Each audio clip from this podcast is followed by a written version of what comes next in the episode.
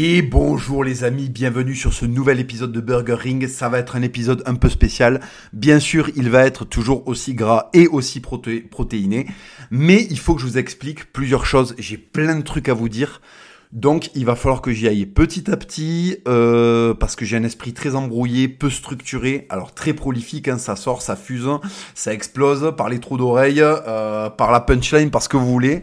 Euh, mais euh, il faut que je structure un peu mon propos. J'ai plein de trucs à vous raconter parce que du coup, comme je, en ce moment, je bosse, et eh ben, je peux pas faire le, le podcast intermédiaire le mercredi, euh, le podcast le hors série. Donc là, je vais essayer de condenser mon propos maximum pour que ce soit pas chiant, euh, et que euh, et que voilà, et que je vous donne un petit peu des nouvelles, que je vous tienne au courant. Et j'ai réussi à faire mon intro en moins euh, d'une minute, puisque là on en est à 52 secondes, donc je suis assez content. Allez, je vous explique un peu toutes les petites choses à venir, toutes les choses qui sont passées cette semaine. Alors. Vous l'avez sans doute vu, si c'est pas le cas, allez sur ma chaîne regarder la deuxième vidéo traitant de l'affaire de Montjoie. Ça a été un succès énorme. YouTube a fait de sacrés carabistouilles euh, parce qu'en fait tout simplement ça a coupé le compteur de vue à plusieurs reprises. Et je le vois avec la je le vois avec l'outil analytique en fait avec les statistiques YouTube. Je vois une courbe vous voyez je vois une courbe et tout d'un coup pouf ça fait un trait tout droit. C'est comme si plus personne n'était sur internet pendant euh, une demi-journée vous voyez. Et après ça reprend. Euh, donc j'ai des coupures comme ça j'ai des coupures et j'estime que j'ai été lésé d'à peu près 200 000 vues à peu près. Bon, c'est pas grave, on s'en fout. De toute façon, ce qui compte, c'est que la vidéo, elle est, elle est, elle est fonctionnée malgré le fait qu'elle était bannie des tendances, puisqu'elle a fait 400 000 vues en euh, un peu moins de 10 jours, ce qui est, euh, ce qui est un super résultat. Euh, ce qui est, enfin ouais, en 10 jours plus ou moins. Donc ce qui est un super résultat, je suis très content. Enfin, elle est pas tout à fait à 400 000, mais voilà. Euh, en plus, il y a 43 000 likes. Donc en général, les likes, c'est euh, 10% de la vidéo on est bien au-dessus, donc ça veut dire qu'il y a des vues qui ont été euh, subtilisées. C'est pas grave, on s'en fout. L'important c'était que la vidéo existe, qu'elle ait fait euh, son effet, euh, qu'elle ait buzzé, ça a été le cas. Donc c'est super les amis. Alors alors, plusieurs choses aujourd'hui. Plusieurs choses aujourd'hui. J'ai envie de vous parler de plusieurs trucs parce que bon là il faut savoir que je sors de la messe, donc je suis allé à la messe en Espagne. Et le prêtre a dit quelque chose de, très, de très, intéressant. Il a dit que en fait, euh, il a constaté que ça manquait de jeunes dans l'Église, et il a expliqué que c'était notre devoir de parler de notre religion, de pas avoir honte de notre religion, et en fait d'essayer de convaincre les gens de retourner à l'Église. Voilà. Et ça, euh, ça m'a rappelé que effectivement, je vous glisse régulièrement des petits euh, rappels euh, à la religion, des petites allusions à la religion. J'essaie d'être mesuré là-dedans, j'essaie de vous donner ce que vous êtes venu chercher, c'est-à-dire de la punchline, euh, des sensations fortes, du plaisir, des endorphines, ce que vous voulez. Et je sais que quand je parle de religion, j'en perds une certaine partie d'entre vous, parce que ça vous gonfle, parce que c'est un sujet qui vous parle pas, parce que vous comprenez pas pourquoi c'est aussi important pour moi, et je vous fatigue avec ça. Euh, écoutez, ce que je vais faire, c'est au lieu de vous en parler dans ce podcast, là, précisément, je vais vous en parler dans, euh, je vais vous en parler en fait dans un hors-série. Comme ça, ceux que le sujet n'intéresse pas, eh ben ils l'écouteront pas et tant pis pour eux. Et ceux que le sujet intéresse, eh ben vous aurez un hors-série qui traitera euh, de mon rapport à Dieu, mon rapport à la religion, pourquoi ça a complètement modifié ma vie, pourquoi j'ai eu euh, de plus en plus de confirmation que c'était le bon chemin, euh, quel a été mon cheminement vers Dieu, comment était ma vie avant Dieu, comment est ma vie maintenant euh, que je que, j'ai été baptisé et que je et que je communie? Voilà. Euh, je vous parlais de tout ça parce que ça me semble important. C'est aussi mon rôle. J'exerce désormais une certaine, il faut le dire, une certaine influence sur nos milieux, et je veux que cette influence, c'est mon devoir de chrétien, je veux que cette influence, elle ait une, une aussi une part de, de, on va dire, qu'elle existe pour une bonne raison qui est euh, de, de, de, de, mener à bien mon devoir de chrétien qui est de vous parler de Dieu en fait. Il faut que je, il faut que je remplisse ce, ce devoir-là, il faut que je remplisse cette, cette mission-là euh, faut que j'accomplisse pardon cette mission là parce que euh, c'est mon devoir. Voilà. Donc je peux pas continuer sans vous parler. J'essaie de le faire à chaque fois et je veux pas vous gonfler avec ça, mais c'est important quand même que je vous en parle un petit peu. Donc dans un euh, podcast dédié, je vous parlerai de mon rapport à Dieu et ce sera un podcast euh, spécifique hors série. Voilà. Allez. 4 minutes ont passé, je vous embête pas plus avec ça, c'était juste pour vous prévenir que si ça vous intéresse, il y aura ça qui est disponible. Voilà. Aujourd'hui, les amis, on va parler d'un sujet euh, qui a fait l'actualité récemment. Alors vous le savez, je n'aime pas parler de l'actualité euh, parce que souvent ça démoralise. Mais là, je trouve que c'est une quelque chose qui est assez significatif et qui est assez intéressant à regarder parce que ça veut dire en fait qu'on arrive au bout de nos peines. Alors attendez, bougez pas. Je me prends une petite une petite gorgée de, de hop. Donc non pas de Kong Strong parce qu'en Espagne il n'y en a pas. Non pas de Kong Strong, mais de Toro Loco parce qu'ici, une des marques de, Red Bull, enfin de sous-marque de Red Bull, enfin c'est pas une sous-marque de Red Bull, on va dire un des concurrents de Red Bull national, c'est Toro Loco. Toro Loco, donc taureau fou. Et c'est une... Bon, le packaging est génial, c'est une espèce de taureau énervé qui serre les dents et tout. Bon, voilà. Ça pue la testo, c'est génial. Donc, excusez-moi, j'en prends une petite gorgée, ne m'envoyez pas, deux secondes.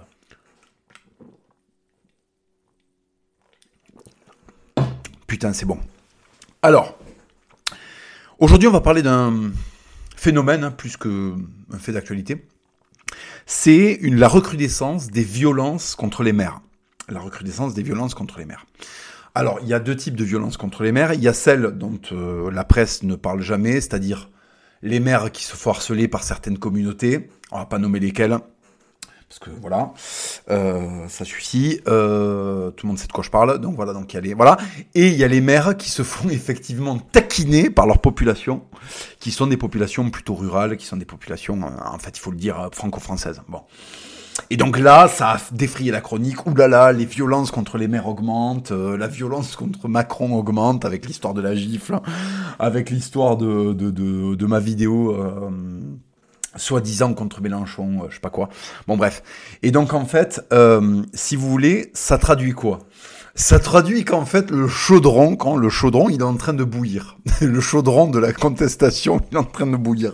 Et alors, je vais pas vous raconter d'histoire, il n'y a pas un espèce de camp comme ça qui a une prédominance sur tous les autres camps, c'est juste que tous les gens en ont marre, mais tous, les mecs de gauche, les mecs de droite, les gitans, euh, les gitans ils veulent des aires d'autoroute, euh, les boomers ils veulent euh, ils veulent euh, ils veulent qu'on paye des impôts pour l'écologie, les étudiants ils veulent arrêter de travailler à 60, 62 ans alors qu'ils ont même pas commencé à bosser. Enfin tout le monde a des revendications et tout le monde a des revendications et l'exprime de manière plus ou moins violente. Franchement, si on fait le si on fait un constat honnête, tout le monde s'y met en fait. Tout le monde s'y met. Il y a plus enfin les animalistes ils font des trucs d'éther, les mecs qui en ont marre aussi parce que euh, on vous en parle pas trop au niveau national, mais moi, je, je de temps en temps, je, lis, euh, je lis le journal La Dépêche euh, ou Sud-Ouest ou, euh, ou, des trucs locaux un peu, un peu plus, un peu plus, un peu moins connus. Et il y a des trucs méga déter qui se passent.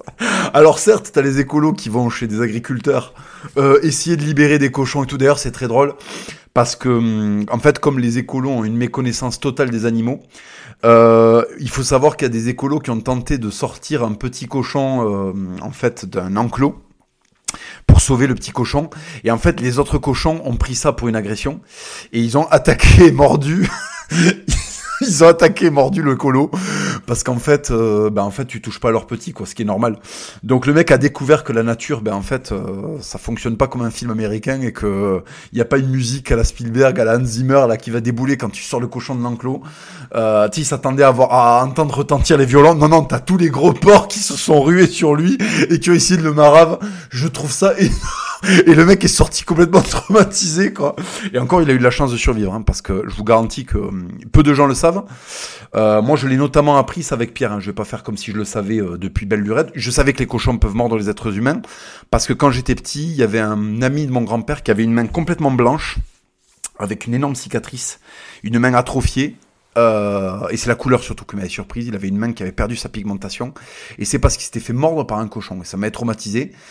Et euh, je m'étais dit bon c'était un cochon un peu spécial, euh, je sais pas quoi. Et en fait non, en fait euh, euh Pierre le Pierre Guillaume le paysan qui a dans mes vidéos, qui est éleveur de cochons, m'a expliqué qu'en fait quand les cochons sont élevés en famille, bah ils sont comme nous en fait. Hein, quand tu touches à un de leurs petits, ils se ils se rebellent, voilà.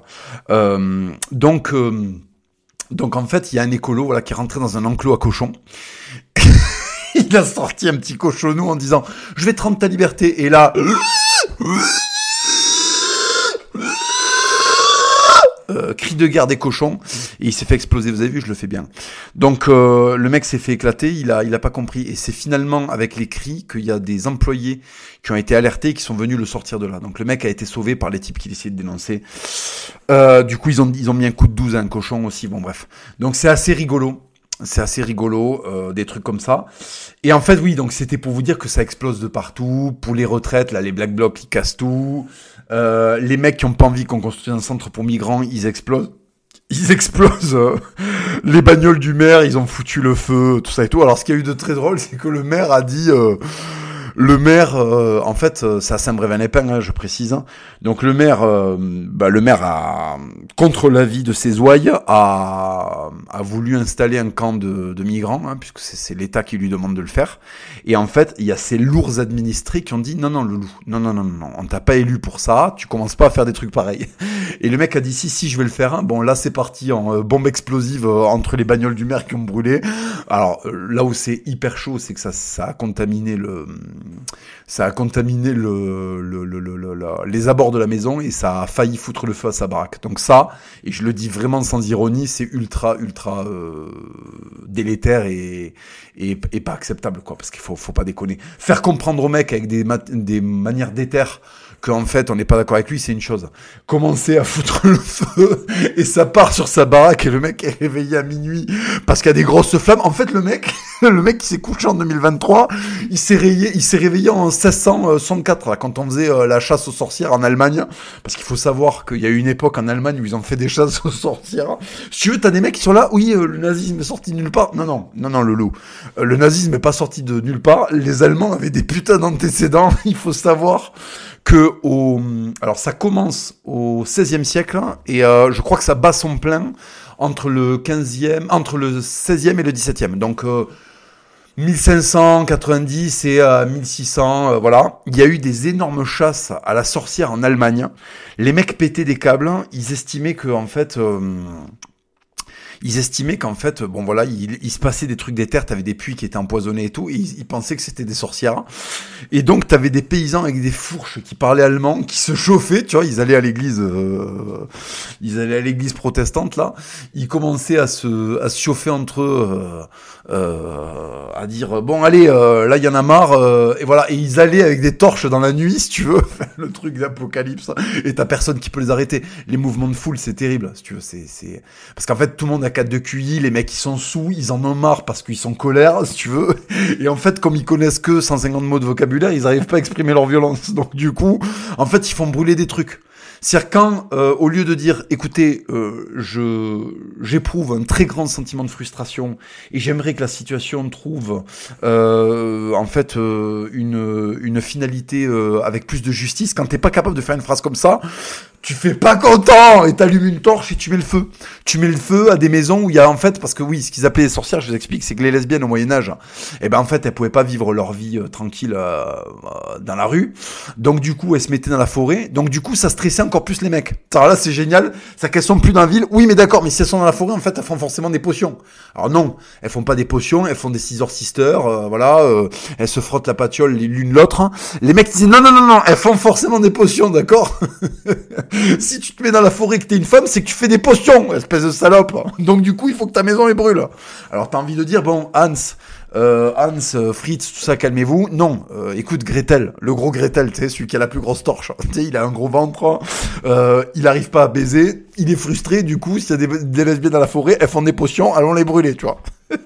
Donc du coup, le mec, ben, lui, il chauffe tout le monde, euh, d'assister impossible, ya, euh, d'assister à une grosse conspiration du diable, tu vois. Donc les mecs, ils, ils, ils, ils, allument des torches, ils se chauffent, quand il faut une colonne dans la nuit, et effectivement, quand t'es une femme qui est herboriste, oui, parce que ça, c'est les métiers interdits au Moyen-Âge. Quand t'es herboriste, si tu veux, t'es directement au service de Satan. Voilà. Aujourd'hui, on va pas mettre le feu aux pharmacies. Bon, voilà.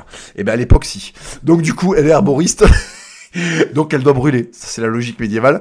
Donc les mecs se chauffaient, ils prenaient des torches, allons, euh, allons, voilà. Et en fait, euh, en fait, ça brûlait.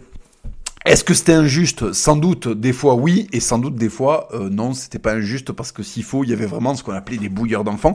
Oui, parce qu'en fait, Euh, ce qu'il faut comprendre, c'est que toutes les histoires de pédophilie, tout ça, ça n'est pas apparu avec le journal Libération. Hein. C'est des trucs qui ont toujours existé, sauf qu'au Moyen Âge, c'était extrêmement euh, puni par l'Église. Et en fait, ce qu'on appelait les bouilleurs d'enfants, euh, les bouilleurs d'enfants, c'était les gens qui, euh, qui tuaient les enfants ou qui les violaient. Et donc l'insulte le, bouilleur d'enfants que vous entendez dans les visiteurs euh, fait référence à ça en fait. Elle fait référence aux gens qui s'en prenaient aux enfants et c'était considéré comme très très grave, puisqu'en fait l'enfant était le dépositaire de l'avenir de la communauté, donc on ne touchait pas aux enfants. Et d'ailleurs, je le dis au passage, on peut mesurer la santé d'une société à la façon dont elle traite ses enfants, en fait. C'est-à-dire que par exemple, en France, euh, il y a énormément de discours pédophiles qui passent clairement sur que voilà, c'est la fête, euh, Daniel Combendit, il est ministre, le journal Libération reçoit 1,6 milliard de, d'euros de, subventions euh, en moyenne chaque année. Euh, alors qu'ils ont fait la promotion de la pédophilie. Enfin voilà. Donc en fait, un pays qui ne protège plus ses enfants est un pays euh, qui va très très très très mal. Bon, ou une civilisation qui ne protège plus ses enfants, une civilisation qui va très très mal. Au Moyen Âge, autant vous dire que quand tu tripatouilles un gamin, euh, ça dégénère très très très vite. Et pas, pas uniquement chez les Allemands. Hein. Le bouilleur d'enfants en France, il se fait écarteler, on lui met du plomb fondu dans les tripes. Enfin voilà. il n'est pas ministre européen à l'écologie. Attendez, je reprends un petit peu de Toro Loco. Hop. Ah, bien frais, chacal. Bref.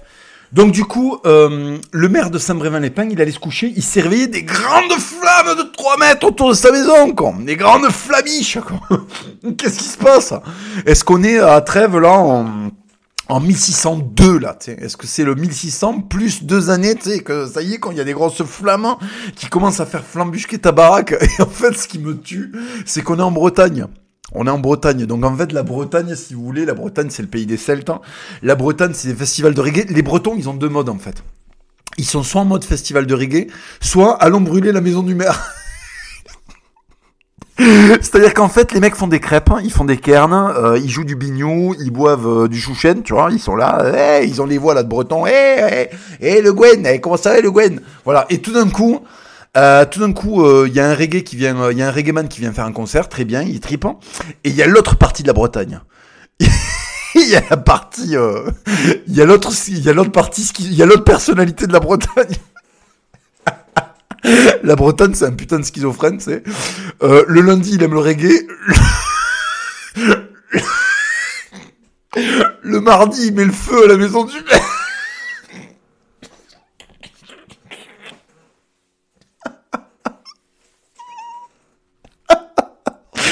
Les mecs vont au taquet mal. Parce qu'en fait, les Bretons, tu les prends pour des bijutes et tu te dis, bon, ils sont là dans les concerts avec leur, drapeau breton. Eh, euh, le Gwen, eh, le Goff, eh, regarde Ils boivent du cidre, euh, ils jouent du bignou, là, du fifre, ils jouent... voilà, et tout d'un coup, quand les mecs, tu les chatouilles un peu, quand... Et ça, ça part en bûcher, quoi. Ah putain, mais ça c'est la France en fait. Ça c'est la France les gars. C'est-à-dire que la France, elle a deux modes. Euh, en fait, moi c'est ça qui me bute, c'est que la France, soit elle est en mode euh, liberté, égalité, fraternité, soit elle se baigne dans le gauchisme le plus vil, soit elle prend Jérusalem en sous-nombre, en, euh, sous-nombre, sous-nutri, avec pénurie d'eau sous 40 degrés. En 14. En. Qu'est-ce que je raconte? En 1099, quoi. Ou en 1096, ah, je sais plus. L'appel de l'évêque de Clermont, c'est 96. 1096, 1093, bon, je sais plus, je sais plus. Bref. Donc première croisade, hein, voilà. Et en fait, le français est capable de ça. Soit il est capable de des trucs les plus déter, soit il est capable de la pire des collaborations, la pire des merdes, la pire lâcheté possible, soit le le le le le le, le, le, guerrier quoi, le parce que Enfin, quand tu prends les Français d'aujourd'hui, je suis désolé, hein, là, je, ça va pas être agréable à entendre, mais tu prends le Français d'aujourd'hui, mais c'est un des plus gros lâches d'Europe, en fait. Hein. C'est vraiment le plus grand des collabos, c'est la plus grosse des merdes. Et à côté de ça, tu prends le Français d'il y a trois générations, c'est le Tchad, quoi. C'est le, c'est, euh, euh, il éclate les Allemands en sous-nombre, euh, ça se, ça se file dans les tranchées comme jamais. si vous voulez, le Français est une bête curieuse parce qu'il oscille entre il est capable de, de pondre des trucs magnifiques et il est capable d'être la pire des serpillères à foutre. C'est ça l'énigme en fait de ce pays. C'est grandeur et décadence, splendeur et, et putréfaction quoi. C'est terrible. Et malheureusement, on arrive dans une époque où c'est la putréfaction qui prévaut. Mais quand vous, quand vous rencontrez des mecs euh, authentiquement, euh, parce qu'il y en a, un, moi, euh, et de par le métier que je fais et les idées que je défends, Dieu sait que je fréquente des Français solides, et quand je les vois, je me dis, mais putain, comment il peut y avoir ces modèles-là, et à côté y avoir de, des serpillères à ce point-là? Bon, enfin, c'est comme ça, c'est l'énigme française.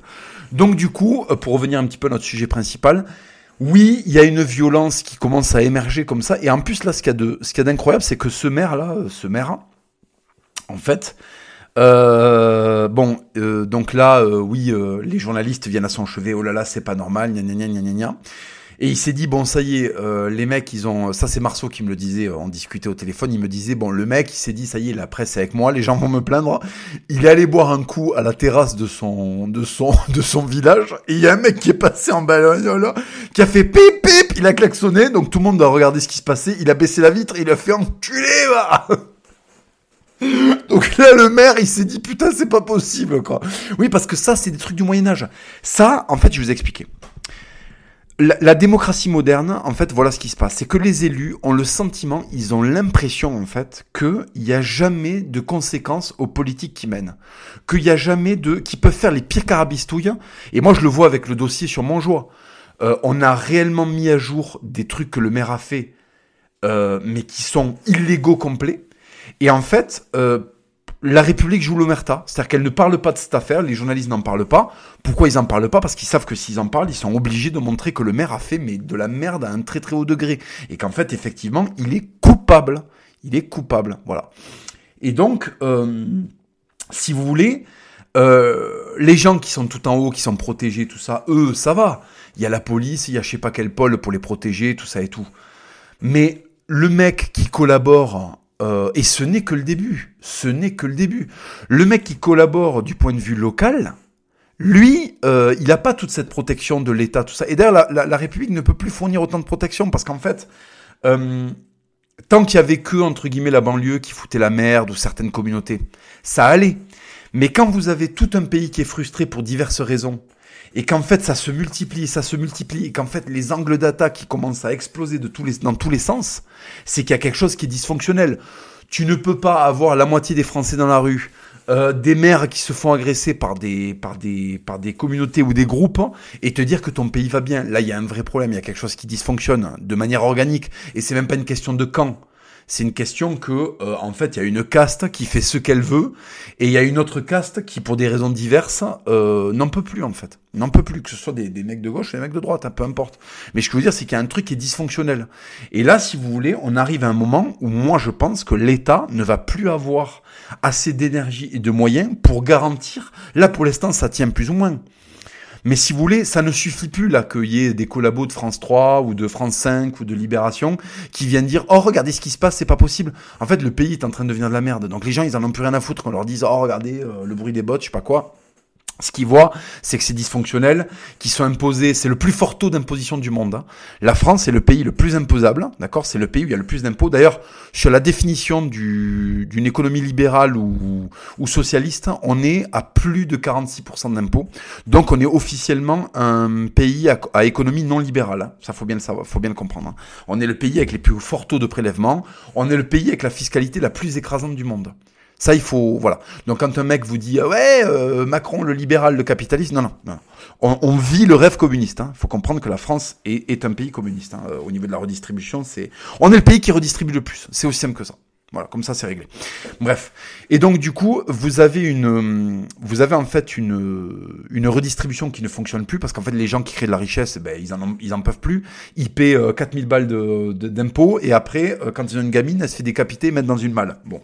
Et après, il y a des, y a des journalistes de France 5 qui font des émissions pour dire qu'en fait, ce qu'il y a de mal quand une gamine se fait décapiter et qu'elle se met dans une malle, c'est la récupération euh, par la droite et non pas ou par l'extrême droite et non pas le crime en lui-même. Donc si vous voulez, les gens sont en train de devenir fous les gens sont en train de devenir fous, c'est dysfonctionnel. On leur crache à la gueule, les élus ne rendent jamais de compte. Donc en fait, on va inexorablement vers un délitement de la situation. C'est inexorable et c'est pas une bonne chose ou une mauvaise chose en fait. À la limite, on s'en fout de ça si on valide ou pas. Euh, ce qui est sûr et certain, c'est qu'en fait, euh, ça va se passer. Ça va se passer parce que c'est trop dysfonctionnel. Moi, tous les gens que je connais qui sont créateurs de richesse, ils se barrent parce qu'en fait, ils ne veulent plus participer à financer cette mascarade. Et comme la classe moyenne, eh ben, c'est rempli de gauchistes qui veulent pas que, en fait, euh, on, les prélève, parce qu'il faut savoir que la majorité des Français ne paient, pas d'impôts ce qui est pas, pas plus mal, hein. mais du coup, euh, du coup, euh, ceux qui en payent, eh ben, quand ils vont plus vouloir en payer, où est-ce qu'ils vont trouver l'argent? Nulle part. Donc en fait, comme les gauchistes veulent toujours plus de prélèvements et que ceux qui sont prélevés vont toujours en faire plus pour se casser, ça ne pourra plus fonctionner. Donc il va y avoir euh, des frustrations parce qu'en fait il va falloir faire travailler les gens plus longtemps, il va falloir le trouver le pognon. C'est ça que comprennent pas en fait les gens, c'est que quand tu demandes plus de présence de l'État, plus d'argent de l'État, l'État, il faut qu'il trouve l'argent. Donc l'État va aller, euh, il va trouver des moyens, il va augmenter l'inflation, la soi-disant due à l'Ukraine, c'est ça que les gens comprennent pas. Ouais, je veux un RSA, euh, je veux un RSA pour continuer à être un fils de pute. Donc en fait, l'argent pour trouver un RSA euh, pour continuer à être un fils de pute, il va être prélevé. Ben c'est simple, quand tu vas l'acheter ton pain, au lieu de coûter 1 euro, il va coûter 1,40 euro. Au lieu que quand tu fasses le plein, ça te coûte 80 euros, ben ça va te coûter 150 euros. Et puis voilà, et puis voilà, ben allons-y. Et les gens veulent toujours plus. Le français en veut toujours plus. Donc moi, mon opinion, c'est que tout ça, tout ce petit cirque arrive bientôt à son dénouement.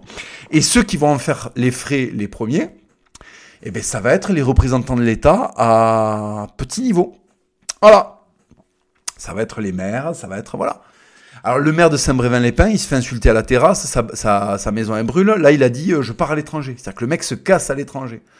Le mec se casse à l'étranger. Moi, ça fait 7 ans hein, qu'on me dit qu'on va me brûler euh, ma, ma, maison, ma voiture. Moi, j'ai tenu euh, 7 ans. Lui, il y a eu, euh, il y a eu, euh, il y a eu une journée de, il y a eu une journée de, enfin pas une journée, mais il y a eu une grosse action contre lui, une insulte. Il s'est barré à l'étranger. Voilà.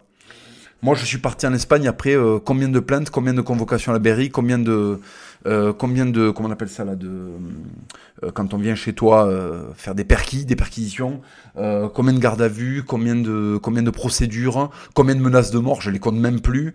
voilà, voilà. Donc si vous voulez, ils ont formé des gens qui sont habitués à se faire cracher à la gueule et à vivre dans un pays qui est dangereux. Eux, c'est pas le cas. Là, les boomers qui découvrent l'état de l'état de rage du français moyen, ils comprennent pas.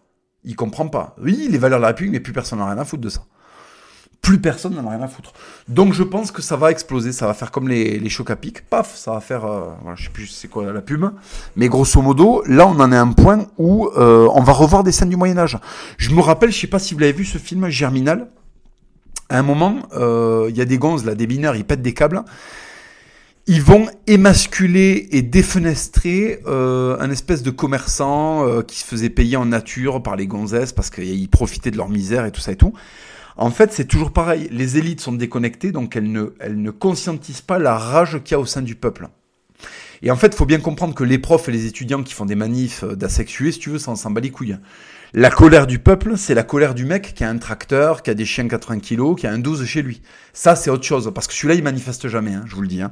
Euh, la manifestation de prof et le paysan qui pète un câble, c'est deux choses très différentes. Donc, si vous voulez, la vraie contestation, la vraie PLS, elle va venir de la ruralité en France. Elle va venir de la ruralité. Donc, il faut que les maires se préparent. Chaque fois qu'ils vont faire des trucs de plus en plus osés à des gens qui ont de moins en moins. Parce qu'en fait, quand il y a de la prospérité et tout, tu peux commencer à installer des camps de migrants et en fait les gens ils l'acceptent parce que ça tourne pour eux et tout, tu vois. Mais quand les mecs sont surendettés, qui sont en PLS économiquement et que tu commences à leur installer gentiment de la en fait euh, des soucis par-dessus, ben là c'est plus pareil. Là c'est plus pareil. Quand les mecs ont de moins en moins à perdre que leur euh, exploitation est en train de couler, euh, les gonzes, si tu veux, parce qu'en fait, en plus, comme il n'y a plus du tout de représentation du monde rural, les gens ne savent pas comment ça fonctionne, un paysan, en fait, le paysan, il s'énerve d'un coup. Le paysan, il fonctionne comme les gens au Moyen-Âge. Il s'énerve d'un coup. Il a, lui, lui, lui, lui, c'est pareil. Lui aussi, il lui manque des, des mots de vocabulaire. Donc, il peut pas exprimer sa frustration. Tu vois, il peut pas se poser, conscientiser, faire le point et dire, allez, il se passe ça, mais il y a ça, mais la vie m'a amené ça. Non, lui, il en a marre en fait. Il en a marre et son cerveau arrive pas à lui expliquer pourquoi il en a marre. Donc du coup, ça fait comme une casserole là. Hop, ça boue, ça boue, ça boue, ça boue, ça boue. Quand ça explose, on va avoir des trucs de plus en plus déter. Et encore une fois, je ne dis pas que je le valide, mais c'est ce qui va se passer. D'accord? C'est ce qui va se passer. Euh, moi, je vous explique, juridiquement, le moindre de mes mots est euh, passé au crible. Donc euh, voilà, je ne valide pas tout ce que je vais vous expliquer, je ne le valide pas. Je vous dis juste ce qui va se produire. Ce qui va se produire. Bien sûr, je suis contre que ça se produise. Hein, voilà. Hein voilà. Donc le, le, le truc là, c'est que donc la cocotte va monter, monter, monter, et il va se passer des trucs. Mais il va se passer des trucs de The Punisher. C'est-à-dire que les maires vont devenir les nouveaux sangliers, en fait. Les maires qui vont faire des trucs au service de la République dans des régions où les gens ont pas envie que ça se passe, ils vont, ils vont vraiment, va falloir qu'ils s'accrochent. Parce qu'en fait, un maire, il faut jamais qu'il oublie qu'il est là pour servir ses administrés. Il n'est pas là pour les gouverner comme s'il était un légat et un représentant des loges. Hein. On n'est pas là. Euh, ils ont voulu décapiter un roi parce qu'ils voulaient plus de ce système féodal. S'ils commencent à le reproduire, sans les... Parce qu'attention, un seigneur féodal, certes, il dominait ses, ses ouailles, mais euh, il allait défendre quand il y avait un problème. Vous voyez, quand il y avait des heures, quand il y avait de la racaille et tout, c'était à lui de s'en occuper. Hein. Il devait armer des mecs pour aller s'occuper de ça. Il devait faire en sorte que les villes soient débarrassées de leurs brigands. Il devait faire en sorte aussi que les paysans aient envie de travailler et s'y retrouvent. Donc, euh, si vous voulez, l'espèce d'image euh, de propagande là où en fait au Moyen Âge le Seigneur il éclate ses paysans, c'est faux, c'est faux. Euh, tous, les, tous les historiens sérieux se, mettent d'accord quand même pour dire que le Moyen Âge a été une période de, de postérité pour les paysans, du moins jusqu'à la guerre de Cent Ans où il y a eu une guerre euh, généralisée et la peste noire, donc effectivement ça a changé la donne. Mais en tout cas de Hugues, de Hugues Capet jusqu'à 1300, grosso modo, vous avez une période de prospérité pour le paysan. Bref, c'est un truc dont j'ai déjà parlé, je vais pas, je vais pas. Donc si vous voulez, le, le, le maire les espèces d'apparatiques de la République ont oublié qu'en fait, on les a mis là pour des raisons. Normalement, ils sont censés faire des politiques euh, qui vont dans le sens de l'intérêt de leurs ouailles. Quand ils font des trucs qui sont complètement euh, dans le désintérêt de leurs administrés, ben en fait, évidemment que mathématiquement, il va se produire ces trucs-là. Et moi, je pense que ça va monter de ça va aller de plus en plus loin. Il va y avoir des coups de 12 dans le volet. Et puis un jour, il y a un maire qui va ouvrir, euh, les volets, là, le matin. Les types, ils réfléchissent pas, tu vois. Ils vont venir mettre un coup de 12 dans le volet du maire pour lui faire peur. Sauf que ça va être le jour où le maire, il ouvre la, fenêtre un peu plus tôt. Le mec, il va lui mettre un coup de 12 dans la gueule. Bon, ben voilà. Et alors là, je vous raconte pas ébullition nationale, euh, oulala, qu'est-ce qui s'est passé? Il y a le maire de, de Saint-Quentin, les Yvelines, je sais pas quoi, euh, euh, de Saint-Maur, euh, la Charoulette, qui a pris un coup de, qui a pris un coup de 12 dans la FIF. Il a la tête en artichaut. Qu'est-ce qui se passe? La République va mal. Il va se passer des trucs comme ça, malheureusement. je vous préviens. Donc, si vous voulez, moi, je pense que une façon de calmer les choses, parce que je pense qu'il faut calmer les choses, c'est que euh, les politiciens de la République arrêtent de se comporter comme s'ils n'avaient pas de compte à rendre. On a tous des comptes à rendre. Tout ce qu'on dit, ce qu'on fait, il faut l'assumer. Moi, quand je fais une vidéo, après, je dois assumer son contenu. Donc, je dois aller à la BRDP, euh, je dois contacter des avocats, je dois assumer son contenu eh ben les maires, il faudra aussi, ils sont pas hors sol, hein, c'est pas des gens, c'est pas des, hein, ils sont terrestres aussi, hein, c'est pas des genoux, hein, ils, appartiennent pas au monde invisible, ils appartiennent au monde visible et tangible, donc il va falloir qu'ils rendent des comptes. Donc quand tu installes 70 Afghans dans ta commune, il faut que tu rendes des comptes, parce qu'en fait, c'est contre l'intérêt de tes ouailles, voilà. Alors moi, bien évidemment, je suis pas pour qu'ils rendent des comptes euh, de manière aussi extrême, mais en fait, euh, il faut qu'ils conscientisent que si euh, leurs ouailles ne veulent pas que ces choses-là se passent, il faut pas qu'elles se passent. Je suis désolé, je me répète beaucoup, mais en fait, je suis un peu bridé par le fait que je peux pas complètement y aller plein pot, et en même temps, si vous voulez, il y a ce que je pense, et ce que je pense, c'est que tout ça est mathématique. Tout ça est mathématique. Voilà, c'est mathématique. Tu crées du désordre, le désordre vient, revient à toi. Tu crées du chaos, appartenant au monde dans lequel ce chaos se propage, tu seras touché par le chaos. Donc euh, voilà, c'est il faut. Si tu fais caca euh, dans la marmite, il y a de fortes chances qu'après, quand tu manges, il y ait un arrière-goût de noisette. Voilà, c'est comme ça. Donc si vous voulez, euh, voilà, il va y avoir des scènes.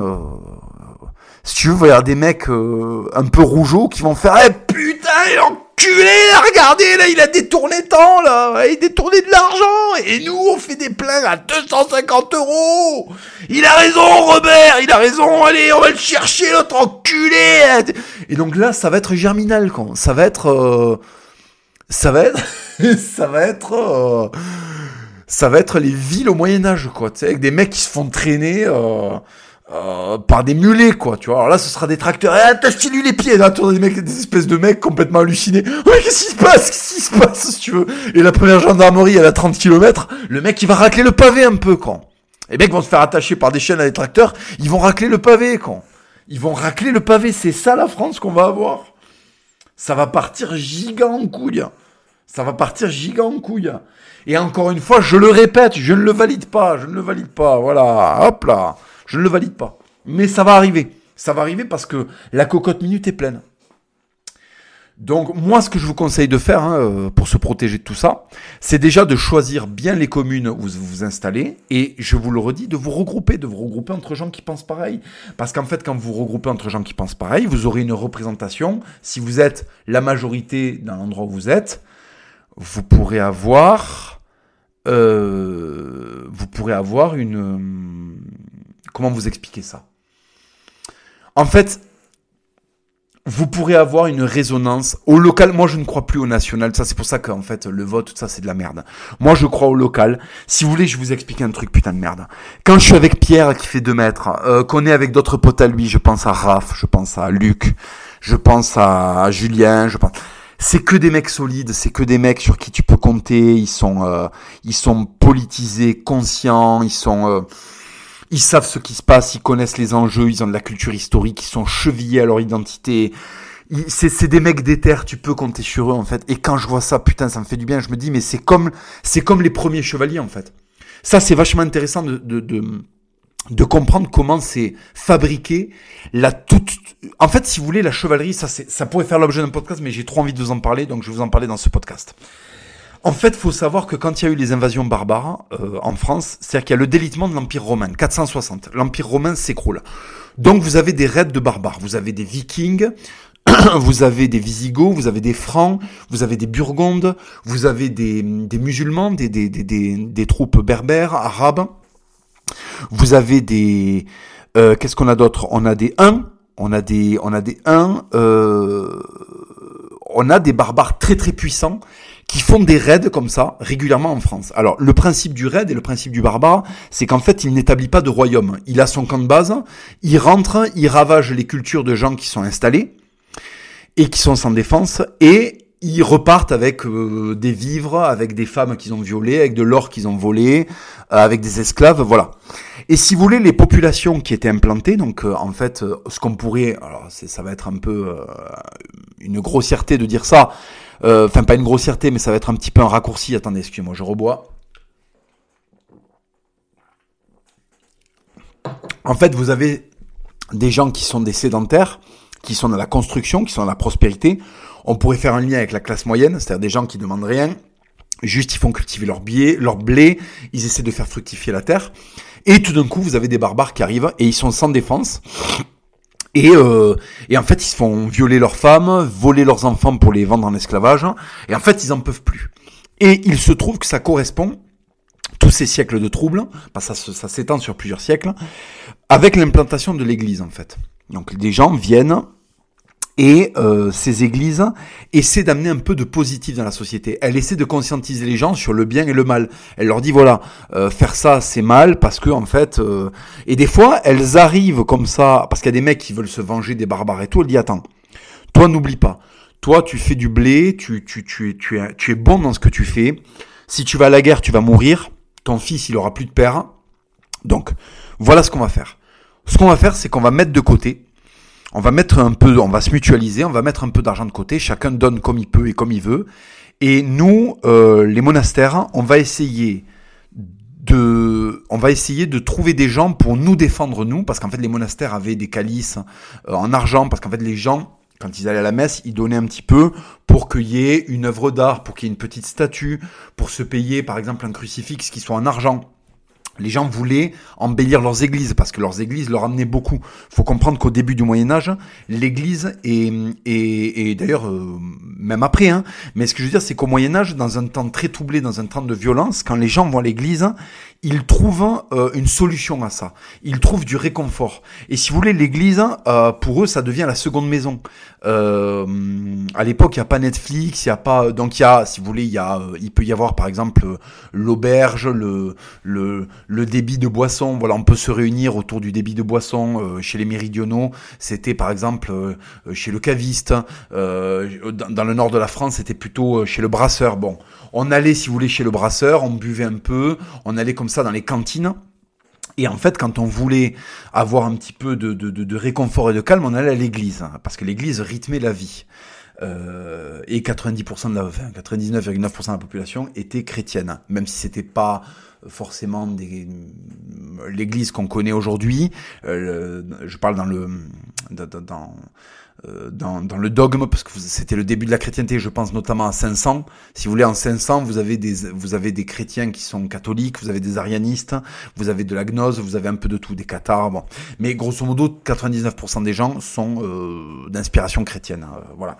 Et donc, en fait, l'Église va commencer à essayer de sélectionner des profils qui sont des gens qui sont en fait chrétiens, qui croient dans les valeurs de l'Église, qui croient dans les valeurs de la communauté, mais qui sont, euh, qui ont la fibre guerrière. Donc vous allez avoir le fils du forgeron, parmi les quatre ou cinq fils qu'a le forgeron, eh ben il y en a un, on sent que il est guerrier, il est puissant, il a une forme de il a une forme d'adresse, euh, il a des couilles, euh, voilà. Et en fait, ce mec-là, eh ben, on va participer, on va le former, on va faire en sorte que lui, il recrute d'autres mecs comme lui. Euh, on va l'équiper parce qu'il faut savoir que les premiers chevaliers sont équipés par les monastères. Ce sont les monastères qui payent l'équipement du chevalier. C'est-à-dire que les ouailles euh, donnent un peu à la quête euh, de l'Église et cette quête après elle est redistribuée pour le fonctionnement de la, par exemple du monastère ou de la chapelle ou de la paroisse. Et ensuite le reste de l'argent va être destiné à former des chevaliers, à former des mecs d'éther. Donc au sein de la chrétienté, vous allez avoir commencer à avoir des types un peu d'éther qui disent non, je veux pas subir cette violence et qui vont se réunir. Eh ben moi je vous le dis, ce qui se passe avec Pierre à Montjoie, c'est un peu ça. C'est-à-dire qu'en fait, la République fait ce qu'elle veut avec, euh, les, les, avec les, les, administrés. On subit la violence des barbares parce que l'État est complètement absent, exactement comme quand l'Empire romain s'est effondré, pour des raisons de décadence, exactement comme la République. Euh, c'est pour ça que ça me fait rire les gens qui vous disent mais la religion n'a aucune importance. Non, non, on est exactement dans le même schéma euh, que Rome à son à sa chute. C'est-à-dire que Rome était un système complexe, euh, prospère, et donc du coup ça a créé des hommes faibles, ça a créé de la décadence, ça a créé de la fainéantise, ça a créé des gens qui étaient euh, complètement hors sol, et ça les a poussés à leur perte. Et en fait, parmi ces élites romaines ou parmi le peuple romain, il y a des gens qui étaient catastrophés de voir l'Empire romain euh, s'effondrer, qui ont dit très bien, l'Empire romain s'effondre parce qu'on est entouré de lâches, de collabos, euh, de, gens qui sont, euh, qui sont des, des comment s'appelle, des, qui sont des, des dégénérés, qui, qui, ont un goût pour la dégénérescence. donc nous, on va se réunir en petite communauté autour de ces monastères et on va essayer de refaire naître un modèle au travers de notre communauté à nous et ils sont revenus à l'individu et donc du coup à la communauté. Moi, je vais pas m'en sortir en allant voter pour je sais pas quel mec qui va soi-disant changer les choses par le haut. Moi, je vais me conscientiser, je vais devenir un être humain meilleur, trouver une femme adéquate et fonder un foyer où mes gosses seront déter, mes gosses seront pas des lâches. Je ne remets pas l'éducation de mes enfants à l'éducation nationale, à euh, les laisser déambuler dans la ville et devenir euh, gay friendly et, euh, et, et, et, que sais-je, et perméable à la dégénérescence. Donc en fait, il faut se cheviller à ce modèle-là. Il faut revenir à la petite communauté qui se serre les coudes. Imaginez, je vous donne un exemple, imaginez que Pierre-Guillaume Mercadal se présente à la mairie de Montjoie, qu'il devienne maire, euh, et que tout d'un coup, il y ait des gens euh, qui se regroupent à Montjoie parce que ils ont des valeurs communes avec Pierre. Voilà, la paysannerie. Euh, il faut savoir que Pierre fréquente l'église traditionnelle, comme moi. Donc, imaginez qu'il y ait des catholiques traditionnalistes qui s'installent, des gens qui aiment la chasse, des gens qui ont fait l'armée, et tout d'un coup, on va avoir une communauté où ce sera un petit peu plus complexe de cambrioler les gens. On aura une communauté où ce sera un petit peu plus complexe de, euh, de, de, je sais pas, de, de commencer à vouloir euh, euh, installer telle, telle idée dégénérée, parce que ben, les ouailles sont très, euh, les ouailles sont très, euh, comment vous dire ça? Ils sont très solidaires les uns les autres, personne n'est laissé pour compte, donc euh, là on peut moins diviser pour mieux régner, si vous voyez ce que je veux dire. Voyez? Là les gens ne se fréquentent plus en fait, ils n'ont plus de lien, ils vont plus à l'église ensemble. Euh, une consommation au bar, ça coûte 5 euros. Donc c'est pareil, on peut plus se retrouver à la cantine ou euh, je sais pas où comme nos ancêtres. Et donc du coup, on est seul, on est seul. Et eh ben moi je crois que tout comme au Moyen Âge, euh, au début du Moyen Âge, à l'époque des invasions barbares, les gens étaient seuls et en fait la, la, on va dire que la, la donne a commencé à changer quand les gens se sont réunis entre eux. Quand les gens se sont réunis entre eux et qu'ils ont chassé les les espèces de pseudo-représentants qui les laissaient se faire massacrer par les barbares, qui étaient juste là pour leur prendre des impôts, rien d'autre. Ben, c'est ce qui est en train de se passer avec les maires. Aujourd'hui, euh, les ouailles vont faire le ménage. Les administrés vont faire le ménage. Et si les administrés euh, ont des lieux comme ça où ils peuvent se parler, se rassurer sur le fait qu'ils seront là les uns pour les autres. Mais c'est génial. Je vous souhaite ça. Je vous souhaite de trouver des gens qui vous ressemblent parce qu'ils ont le goût de l'effort, parce qu'ils ont le goût euh, de. En fait, ils ont le même idéal de vous. C'est un petit peu ce que fait le Raptor avec le, avec euh, Zero to Hero et ce qu'il est en train d'installer. Il fabrique une communauté de gens qui veulent creuser l'écart avec la médiocrité. Donc, ce sont des gens qui sont réunis autour d'un même faisceau de valeurs. J'essaie de le faire moi autour de la religion catholique et autour de euh, euh, vraiment le fait de se protéger les uns les autres et de l'ancrage à la terre et à l'identité. Ok? Donc, euh, si vous voulez, aujourd'hui, c'est pas voter je sais pas qui qui va vous protéger. Aujourd'hui, ce qui va vous protéger, c'est d'aller dans des petites communautés et de faire le boulot. Et de faire le boulot. Arriver, eh ben, avoir les couilles de faire tel travail, de s'installer, de refaire une, de faire une reconversion. Il y avait une petite boulangerie qui vivotait. Je viens m'installer à ma famille. Ben, ça fait une famille de plus. Si je connais un autre mec qui pense comme moi, euh, eh ben, on va s'installer là et puis, ben, il va acheter mon pain et puis ça va devenir, ça va donner envie à d'autres familles de venir parce qu'on a créé un petit havre de paix. Et là, il y a la question, toujours pareil. Il y a la question qui surgit qui, ça, c'est une question que je revois souvent. Vous me dites, ouais, mais comment euh, rencontrer des gens qui pensent comme moi? Et c'est le serpent qui se mord la queue. C'est pour ça que je vous parle de religion. Il faut retourner à l'église traditionnelle parce que vous allez être avec des gens qui pensent comme vous, qui ont envie, qui sont déterminés, qui ont envie que les choses bougent. Et cela, en fait, vous pouvez vous rapprocher d'eux, discuter. Vous verrez que l'église traditionnelle est très vivante. Hein. L'église traditionnelle est beaucoup plus vivante que l'église euh, euh, classique. Et en fait, vous allez rencontrer des gens déjà plus jeunes, plus déterminés, plus conscientisés. Et là, vous allez voir des projets super intéressants euh, naître. Moi, quand je suis allé euh, me faire baptiser pour la veillée pascale, j'ai rencontré un type qui est boulanger, qui s'appelle Franck, je lui repasse le bonjour. Euh, Franck, il, euh, il, est, il est boulanger, il a un savoir-faire qui est très très important si jamais on voulait construire une communauté. moi, si un jour je vais dans une ville et qu'il nous manque un boulanger, paf, je vais penser à Franck. Et je vais appeler Franck et je vais lui dire, Franck, viens, euh, viens t'installer, euh, voilà. Et, euh, et, en fait, c'est comme ça qu'on recrée des havres de paix. C'est en, en, donnant l'exemple. Quand tu auras des villes complètement dégénérées avec que des putains de boomers dedans et 70% de types qui viennent du Soudan ou d'Érythrée et qu'en fait ce sera dysfonctionnel et qu'à côté tu auras une commune où il y a où ça fonctionne, alors après, il se passera euh, ce qui se passe toujours, c'est-à-dire que les, les, décadents voudront aller vivre dans des endroits où les gens euh, vont à l'église et tout. Je pense notamment à un influenceur qui arrête pas de dire que oui, il faut aller vivre euh, dans les pays de l'Est et qui s'est installé notamment dans un pays qui est le pays le plus chrétien d'Europe. Ben lui, par exemple, n'est pas chrétien. Lui ne pratique pas. Donc il veut les bénéfices d'une société complètement chrétienne. Lui, il va là-bas et lui, par contre, il vit comme un dégénéré sans être croyant. Voilà. Donc ça, c'est l'exemple typique. Et après, il y a le boomer, le boomer qui a voté toute sa vie euh, extrême gauche et qui va s'installer dans des villes qui sont très chevillées à l'identité, tout ça parce qu'il ne supporte plus de voir la politique pour laquelle il a voté. Et c'est là, et c'est là où il faudra être communautariste pour de vrai, parce que le vrai communautarisme, il n'est pas lié sur la couleur de peau, je sais pas quoi. Le vrai communautarisme, les amis, il est sur le faisceau de valeurs et la solidité qu'on accorde. Et sur l'identité, évidemment que l'identité euh, revêt effectivement euh, une part euh, de génétique, effectivement. Mais ce que je veux dire, c'est que si par exemple dans une communauté de 100 habitants, vous avez deux noirs et un kabyle et qui sont tous catholiques, ça ne pose absolument aucun problème. Et qu'ils ont le même faisceau de valeurs que vous et qu'ils ont des compétences qui vont être utiles à la communauté, ça ne pose aucun problème. Ça n'a jamais posé aucun problème. D'accord?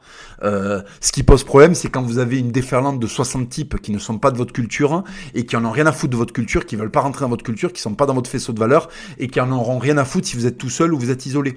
Voilà. Si vous voulez retrouver de la solidarité, il faut vous mettre avec des gens qui ont le même faisceau de valeurs. Et comment on est sûr que ces gens-là, ils ont le même euh, faisceau de valeurs? Eh ben, ces valeurs-là, elles sont très simples. Hein. C'est les valeurs de l'Église en Occident. C'est ces valeurs-là qui ont prévalu pour faire des sociétés qui étaient fonctionnelles. C'est pour ça que j'insiste à chaque fois sur ça. Voilà. Nous. Euh, euh, Pierre, moi et d'autres, si on arrive à prendre la mairie de Montjoie, on va créer, on va appeler des gens qui sont des gens qui ont les mêmes faisceaux de valeur. Et le même faisceau de valeur, ça va pas être, eh, je suis un droitard, euh, euh, j'ai voté euh, un tel, et regardez, et qui après le lundi matin en train de collaborer, en train de collaborer, se branle huit fois par jour, n'a aucune compétence à part un boulot du tertiaire absolument inutile, et, et qui est complètement dégénéré et qui se pense ne pas être dégénéré juste parce qu'il veut moins d'arabes dans son pays. Ça, on n'en veut pas. On n'en veut pas. On va créer euh, un havre de paix avec des gens qui sont proactifs qui sont proactifs. On ne va pas laisser la dégénérescence euh, rentrer dans cette communauté. C'est-à-dire que si tu veux venir t'installer dans cette communauté, eh ben faudra que tu sois un mec qui va à l'église, qui s'est pris en latin, qui a un 12 chez lui, qui s'est bougé le cul, qui a passé euh, les qui a passé les certifications pour avoir un permis de chasser. D'accord? Qui qui a une notion de, qui a des notions d'identité, qui a des notions euh, d'histoire, qui est un type qui est ancré, pas juste un droit tardé de merde de plus euh, qui se différencie du gauchiste uniquement par euh, la pseudo, sa pseudo adhésion, adhésion à des systèmes vagues de contestation incarnés par un politicien qui n'aura absolument aucun effet sur sa vie. Parce que je vous rappelle que les Italiens ont élu Giorgia Meloni. Aujourd'hui, l'Italie, elle a pas bougé d'un poil. Elle a pas bougé d'un poil. Parce qu'en fait, les Italiens, ils ont besoin de de quoi Ils ont besoin de faire des enfants. C'est ça le principal problème aujourd'hui en Italie, c'est que les Italiens ne font pas d'enfants. Voilà. Alors vous allez me dire oui, toi t'en as pas encore fait. Euh, j'y travaille et je suis, euh, je mène une vie particulière. Ça vous a pas échappé que je vis une vie particulière. Donc trouver une femme quand tu vis cette vie-là, c'est complexe. D'accord? Donc me cassez pas les couilles là, les éternels euh, critiques à dire Eh, papa si tu n'as toujours pas d'enfant alors qu'il dit à tout le monde d'en faire un. Si tu veux, euh, toi t'es derrière ton ordinateur, ta vie elle est préservée. Moi j'ai sacrifié mon putain de nom et ma putain de vie pour le combat que je mène. Donc effectivement c'est pas pareil que euh, que de d'avoir de, de, préservé son anonymat quand il s'agit de trouver une femme. Parce que quand on est dans la position où je suis, ça je, je fais une aparté mais c'est important de le dire. Quand on est dans la position où je suis, euh, moi, j'ai plein de femmes hein, qui sont prêtes euh, à coucher avec moi et qui ont envie euh, d'avoir une relation sexuelle avec Papacito parce que le frisson, parce que voilà, parce qu'en fait, se taper un type connu, c'est ça, ça fait triper certaines femmes. Il y en a très très peu qui sont prêtes à s'engager parce qu'elles savent que ça représente un, coût social énorme. Donc effectivement, toi le gauchiste collabo ou toi le droitard qui n'a jamais assumé ses paroles autrement que sous pseudo euh, sur internet, si tu veux, c'est bien facile de me juger et de me demander euh, pourquoi j'ai pas encore d'enfant.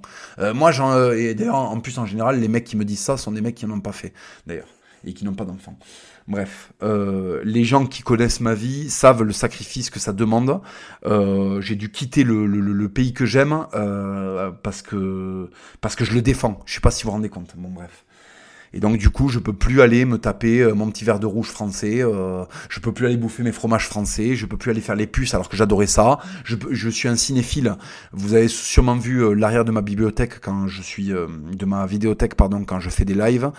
Des fois, je le fais dans mon bureau. J'ai plus de, j'ai plus de, j'ai presque 800 ou 900 DVD.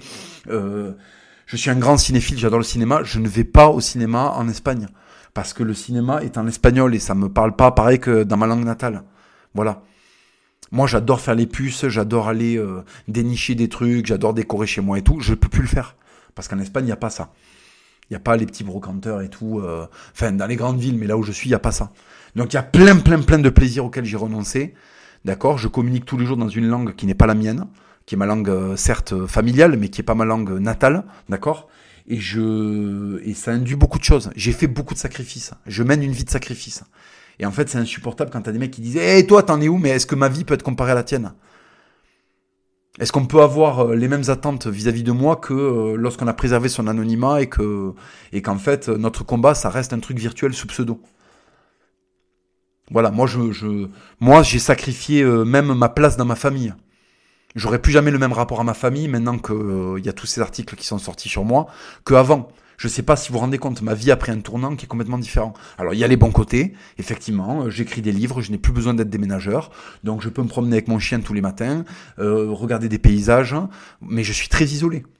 Je suis très très très isolé. J'ai des amis, évidemment, j'ai beaucoup d'amis et des gens euh, très solides. Hein. Euh, euh, quand je vais chez Pierre, j'ai l'impression d'aller chez un membre de ma famille ou chez d'autres d'ailleurs. Hein. voilà, je suis très pote avec le Condor chilien, je suis très pote avec plein de mecs. Le Condor chilien, c'est un ami de très très longue date, on se connaît depuis 20 ans. Bon, c'est ces gens-là sont, sont, des gens quand je vais chez eux, je suis comme la famille, mais je peux pas les voir tout le temps j'ai la nécessité d'être six mois par an en Espagne, je peux pas les voir tout le temps. Donc, si vous voulez, les sacrifices que ça induit font que, on, si, si vous voulez, font que les mecs qui me, qui sont sur mon dos là, sur euh, le fait que je, je dis aux gens de faire des enfants euh, ou de se réunir en communauté alors même que moi je ne le fais pas. Euh, euh, je professe ce que je faites ce que je dis euh, et ne, ne, faites pas ce que je fais, euh, c'est faux. Dans mon cas à moi, c'est vraiment très spécifique, c'est parce que mon sacrifice induit que je peux pas mener la vie que j'aimerais mener.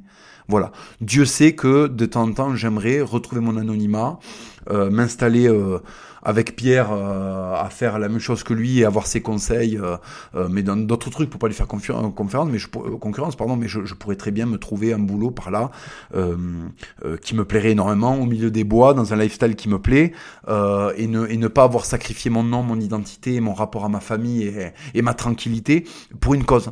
J'ai décidé de le faire parce que j'aime mon pays et je ne supportais plus de le voir tomber. D'autres l'ont fait, je suis pas le seul. Hein. D'autres l'ont fait.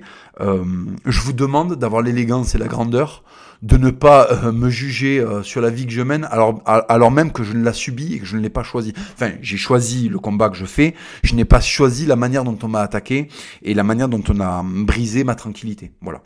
Donc, euh, à tous les lâches qui, sous pseudo, parce que c'est souvent sous pseudo, me, me, me, demandent où j'en suis moi dans, dans le fait d'avoir des enfants ou de m'installer, et eh ben malheureusement, je ne, je ne pour l'instant, j'y travaille, hein, je, je travaille à ça, mais malheureusement, je ne peux pas pour l'instant, je, n'arrive pas à trouver une femme qui soit prête à endurer tout ça. Voilà, c'est tout.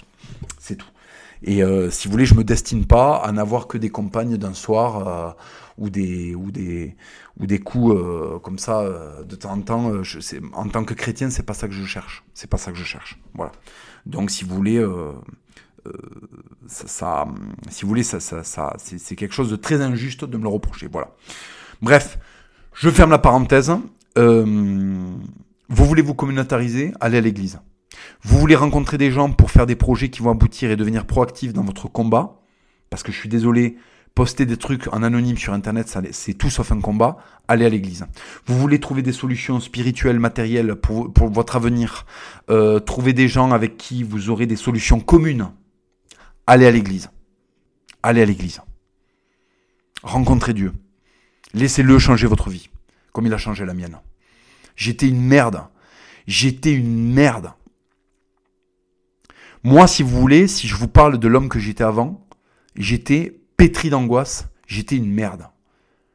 Et la vie, les coups que m'a donné la vie et les choix que j'ai faits, et le rapprochement que j'ai fait vis-à-vis de Dieu m'ont fait devenir un homme euh, dont je suis très fier aujourd'hui, j'ai pas honte de le dire. Je suis très très fier quand je vois la lâcheté qui m'entoure, hein.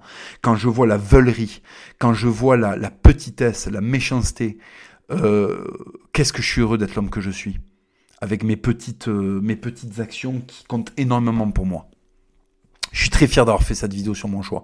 Je suis très fier d'avoir attaqué euh, Bailey euh, alors que personne ne l'avait fait avant moi dans le sud-ouest. Tout le monde se chie dessus de ce mec-là parce qu'il a des, des, des, des, bras longs comme pas possible, euh, que c'est euh, quelqu'un de très haut placé dans la franc-maçonnerie et qu'il et qu'il a droit de vie et de mort pratiquement sur les gens du sud-ouest. Je l'ai affronté avec Pierre. Je suis très fier de ça. Je suis très fier de ça. Et je l'ai fait parce que je crois en Dieu. Et parce que je sais que je sers euh, le Christ en m'attaquant à des gens comme ça. Et je sers l'Église catholique. Et je sers mon pays.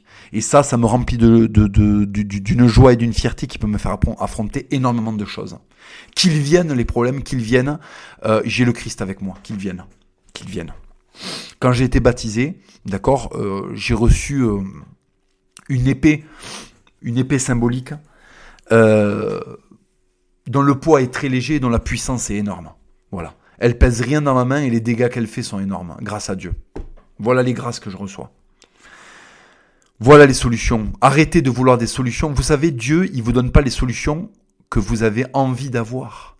Il vous donne les solutions dont vous avez besoin, malgré vous, parce qu'il vous connaît mieux que ce que vous vous connaissez vous.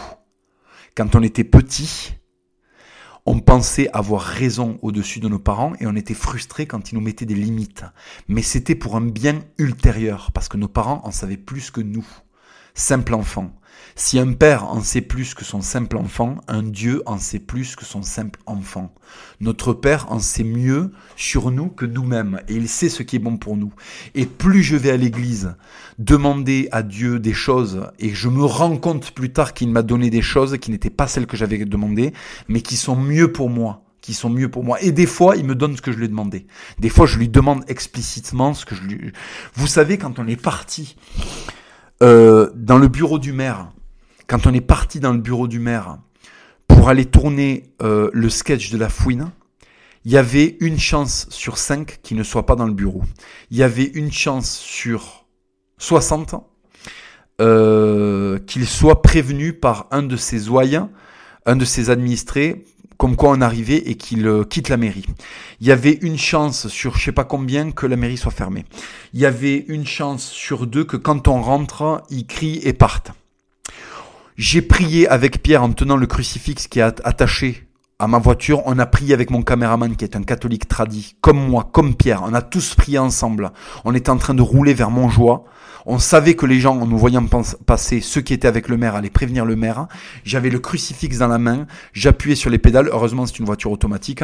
Je tenais le volant et on a prié pour que tout se passe bien. Et j'ai demandé au Seigneur, je lui ai demandé, s'il te plaît, euh, pardon, s'il vous plaît, mon Dieu, faites en sorte que quand nous arrivions, le maire soit là, que nous puissions tourner la séquence, qu'elle dure suffisamment longtemps pour que ce soit rigolo et que nous partions sans encombre avant que la gendarmerie arrive. Et c'est exactement ce qui s'est J'ai demandé à Dieu, Dieu m'a donné. Et après, il y a des fils de pute sur Internet qui disent eh, où sont les preuves? Où sont les preuves? Quand vous méritez et que vous savez demander et que vous demandez les bonnes choses, Dieu, il donne. Dieu, il donne. Je vous jure sur ce que j'ai de plus cher, sur la tombe de mes grands-parents. Je vous jure sur le nom qui m'a été donné et sur ma lignée que j'ai assisté à un miracle devant mes yeux. Je vous en donne ma parole d'honneur. J'ai entrepris euh, je vais vous... Non, j'ai pas le téléphone avec moi parce que c'est le jour, c'est un jour où j'ai fait 42 000 pas. Je m'en rappelle parce que c'était en août 2022. Je sais pas ce qui m'a pris, j'étais très en forme, je marchais énormément à ce moment-là, je faisais à peu près 20 000, 30 000 pas par jour parce qu'en fait j'étais en train d'écrire mon bouquin, donc la marche me faisait méditer. Et je me suis rendu compte que j'ai attrapé un niveau gigantesque en marche. Attendez, laissez-moi juste boire un petit peu.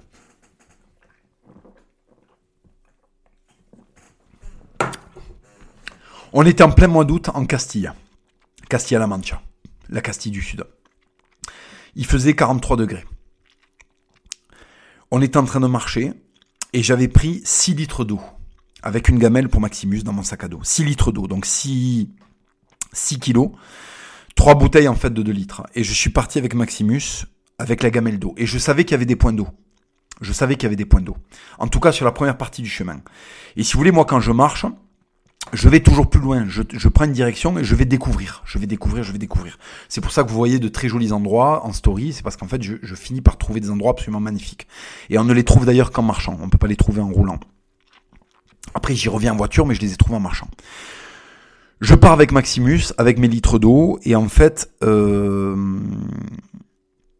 on arrive au premier point d'eau, qui est une réserve d'eau qui a été prévue pour que les pompiers puissent euh, remplir les canadaires pour quand il y a des feux de forêt qui sont très fréquents dans ma région en été.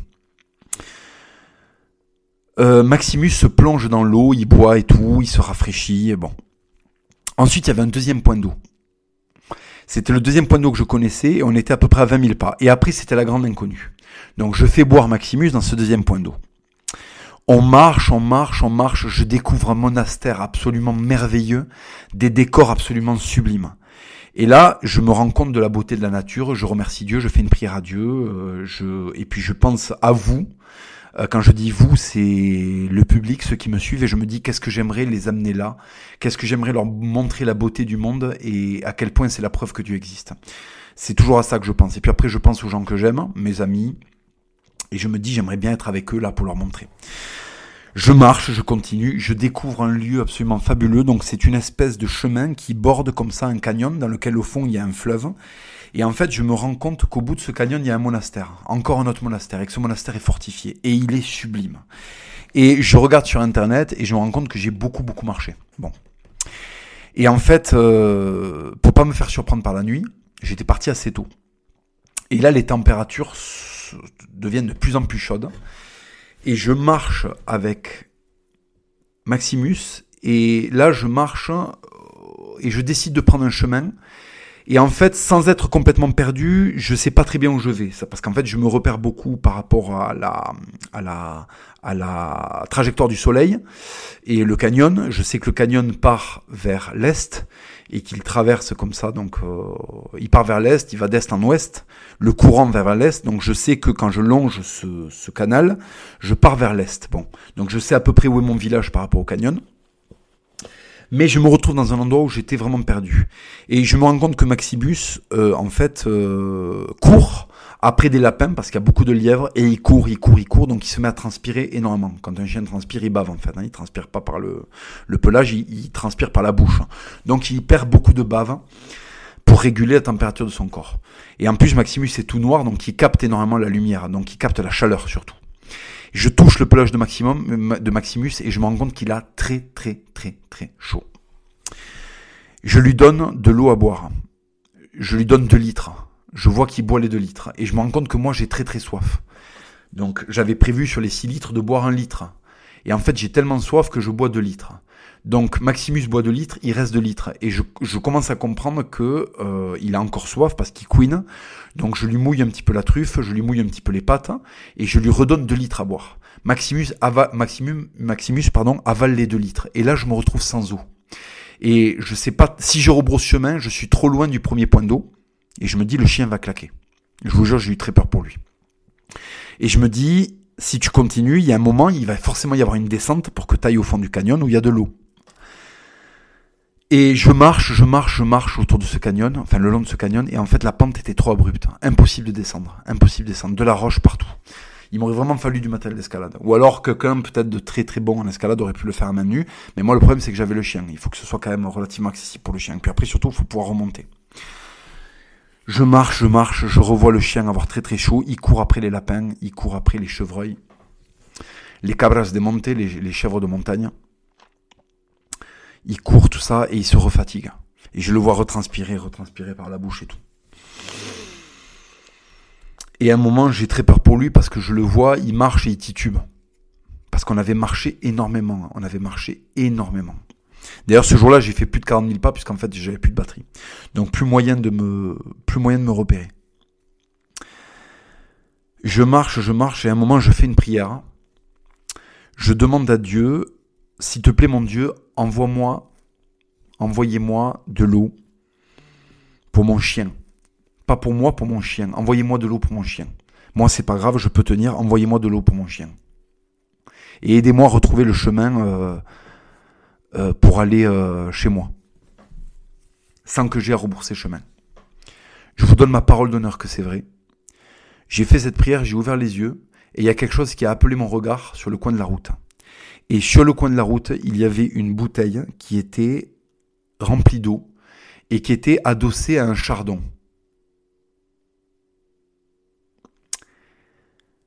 Les esthéticiens de tous bords, qui se moqueront sans doute de cette anecdote, diront que euh, quelqu'un a jeté une bouteille d'eau euh, par la fenêtre en roulant. Je m'approche de là, ce qui est possible. Enfin, j'ai demandé une bouteille d'eau, j'ai ouvert les yeux, j'ai eu une bouteille d'eau. Sur le, sur le coin du chemin, à une trentaine de mètres, euh, une trentaine de mètres de moi. Je regarde l'eau, je sens, pas d'odeur d'urine, pas d'odeur d'alcool, pas d'odeur de javel, de l'eau. Je la verse dans la gamelle, dans la gamelle, je la donne au chien, et je, c'était une bouteille de 2 litres, et je, d'un litre et demi, pardon, c'était une bouteille d'un litre et demi. Je me rappelle la marque et tout. C'était une, euh, c'était une bouteille Vichy catalan, jaune donc très visible. Euh, avec le bouchon jaune et l'étiquette jaune. Je l'ouvre, je la verse dans la gamelle de Maximus. Maximus boit. Et là, je remercie profondément mon, Seigneur parce que je me dis, euh, j'ai demandé, j'ai eu. Et peu, peu d'hommes demandent et ont comme ça. Enfin, j'en connais beaucoup quand même, parce que Dieu, euh, Dieu, quand on sait le voir, il est, il est tout à fait palpable et visible. En tout cas, ses œuvres sont tout à fait visibles. Je marche, figurez-vous, que je trouve un chemin en pente douce. Et là, je me dis, comme ça, euh, centaine de mètres après avoir trouvé la bouteille, un virage, et je me rends compte qu'il y a un chemin balisé qui descend jusqu'au canyon. Je descends avec mon chien. On va près de l'eau, et euh, Maximus boit, il boit, il boit, il boit, je le vois se coucher dans l'eau. Je lui verse de l'eau fraîche sur le pelage. Je me mets de l'eau dessus, sur le visage et j'ai éprouvé un sentiment de bien-être, un sentiment de quiétude, un sentiment de, de, de, bonté, de puissance divine qui est indescriptible. Et ça, ça m'a fait un bien terrible et je me suis dit, voilà, euh, Dieu nous entend, il veille et il devait savoir que j'avais besoin de Maximus pour, euh, continuer à faire ce que je fais. Parce que j'aime beaucoup mon chien, il est très fidèle. C'est mon compagnon euh, et j'ai besoin de lui. Et Dieu a épargné mon chien, qui était très mal en point. Je ne vais, vais pas vous décrire l'état de Maximus quand on est arrivé au point d'eau, parce que j'ai vraiment eu très peur pour lui. Et en plus, je m'en suis voulu, je me suis dit, je suis pas un bon maître, j'ai embarqué mon chien comme ça dans... Parce que c'est un chien de 50 kilos. Hein. Donc un chien de 50 kilos qui marche autant, euh, c'est pas rien. Et on a trouvé de l'eau, on a bu, et là on était reparti. Euh, Maximus s'est reposé, je me suis reposé, je me suis rafraîchi. On est reparti, et puis je suis, euh, je me suis, j'ai retrouvé une route qui allait jusqu'à l'endroit où j'avais garé ma voiture. Et donc j'ai remarché, remarché, et à la nuit tombée, à la nuit tombée, je suis retourné à ma voiture et mon chien était en parfaite santé. Voilà. Voilà les amis. Si vous voulez que des choses se produisent, faites-les. Si vous avez besoin de quelque chose, demandez-le. C'est aussi simple que ça.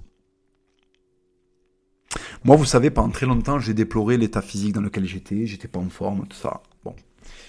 Et euh, je demandais pas conseil. Et à un moment, j'ai demandé conseil au Raptor. Et il m'a dit, mange comme ça, arrête ça, fais ça, fais tel exercice, fais comme ça. Bon, et j'ai minci drastiquement, vous l'avez vu en vidéo.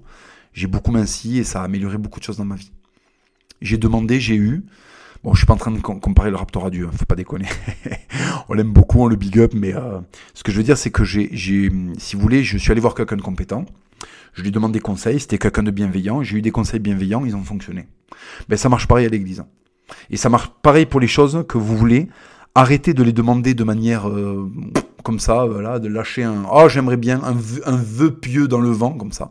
Oh j'aimerais bien que ça change de ma vie. Soyez proactif. Faites des efforts. Voilà. Moi, je suis allé vers une personne compétente et après, j'ai été proactif. J'ai fait des exercices, j'ai amélioré euh, tout ce que je pouvais améliorer, euh, j'ai écouté, j'ai trust the process, comme me disait euh, le Raptor à l'époque, et j'ai eu les bénéfices de ça. Et j'en suis extrêmement heureux. Et ça a changé ma vie. Et c'est pareil pour l'église. Je voulais que des choses dans ma vie changent. Je les demandais pas et je faisais rien pour. Je suis allé à l'église, j'ai demandé à Dieu, j'ai eu. Voilà les amis. C'est aussi simple que ça. Ce qu'on veut, il faut le conquérir. Et une fois qu'on l'a conquis, il faut le garder et l'entretenir. Voilà. Moi, je voulais des réponses. Hein. Je suis allé à l'église. Je voulais une meilleure forme physique. Je suis allé voir le Raptor. Je voulais euh, être euh, quelqu'un de plus sûr de moi. Je suis allé à la boxe. Je voulais avoir des compétences martiales. Je suis allé à la boxe. Je voulais gagner de l'argent. Je suis allé au déménagement. J'en marre de faire de la sécurité. Je me suis lancé sur Internet. J'ai écrit des livres. Faites. Faites et Faites euh, bien, faites de la bonne façon, faites avec honneur et Dieu vous rendra des, Dieu vous donnera des grâces. Voilà les amis, je vous laisse sur ça. Pensez à tout ça. Voilà. Et faites les choses dans la disgrâce, faites les choses sans honneur, euh, voiture brûlée et, et insulte par la fenêtre. Voilà. Voilà les amis. Amen.